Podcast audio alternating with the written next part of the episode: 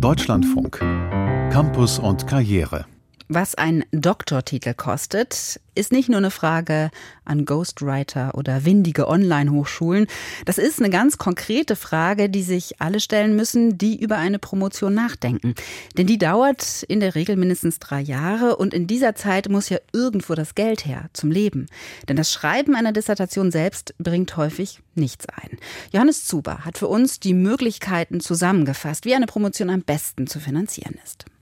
Wenn alles nach Plan gegangen wäre, dann hätte Gerrit Weitzel längst einen festen Job mit sicherem Gehalt. Aber im Studium entdeckte er dann sein Interesse für die Wissenschaft. Statt als Sozialarbeiter in die Praxis zu gehen, machte er einen Master in Soziologie und jetzt schreibt er seine Doktorarbeit. Also letztlich war Promovieren jetzt nichts, was von langer Hand geplant war, sondern ich bin da eher so Schritt für Schritt reingewachsen. In eins der zentralen Themen rund um die Promotion konnte Gerrit Weitzel aber nicht reinwachsen. Die Frage, wovon er während des Schreibens leben soll.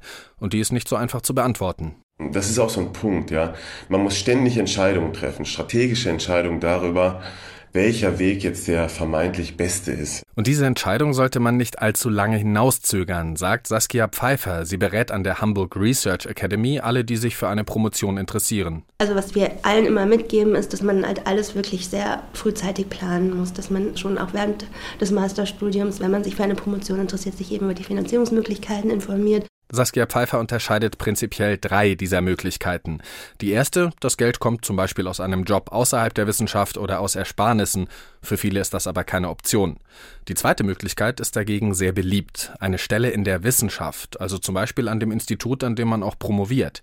Und drittens ein Stipendium. Das sollten alle angehenden Promovierenden auf dem Schirm haben, sagt Saskia Pfeiffer. Also wir raten immer auf jeden Fall bewerben und dann kann man sich auch ruhig zwei oder drei Stiftungen aussuchen. Und davon gibt es viele. Die wichtigsten sind die begabten Förderungswerke, also die parteinahen Stiftungen und die Studienstiftung des deutschen Volkes.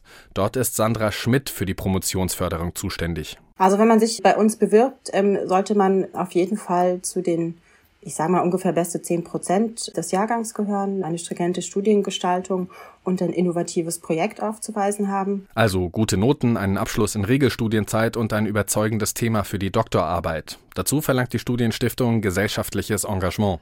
Ob das jetzt im Verein ist, in der Familie, an der Hochschule, in der Musik oder wo auch immer, berücksichtigen wir alles. Und dann kommt noch der Papierkram für die Bewerbung dazu, sagt Sandra Schmidt. Man muss ein Exposé einreichen, man muss äh, viele Unterlagen einreichen, Formulare ausfüllen, aber der Aufwand lohnt sich dann doch, würde ich sagen, bei vielen. Immerhin vier von zehn Bewerbungen bei der Studienstiftung des deutschen Volkes sind am Ende erfolgreich. Wer ausgewählt wird, bekommt 1450 Euro im Monat.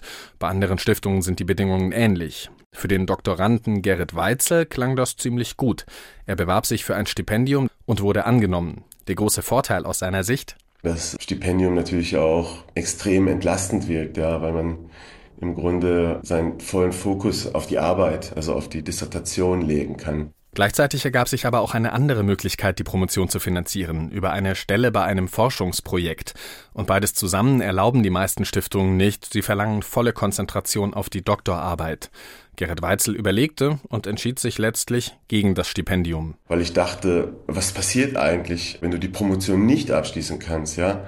Die Idee war dann, so mit der Anstellung an der Uni kann ich zumindest eine konkrete Arbeitserfahrung vorweisen. Ein Problem ist damit aber noch nicht gelöst und das haben viele Promovierende.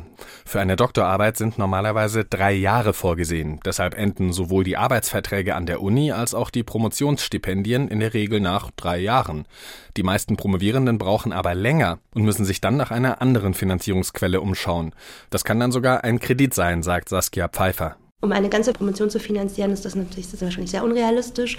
Und vielleicht wäre das etwas, wenn man jetzt nahezu fertig ist und ähm, nur ein paar Stunden arbeiten kann, um die Arbeit fertig zu schreiben. Der angehende Dr. Gerrit Weitzel wird nicht darauf zurückgreifen müssen, zumindest wenn alles läuft wie geplant. Der Plan ist, die Arbeit dieses Jahr abzugeben, ja. Das wäre noch innerhalb seines Arbeitsvertrags. Der läuft noch etwa ein Jahr.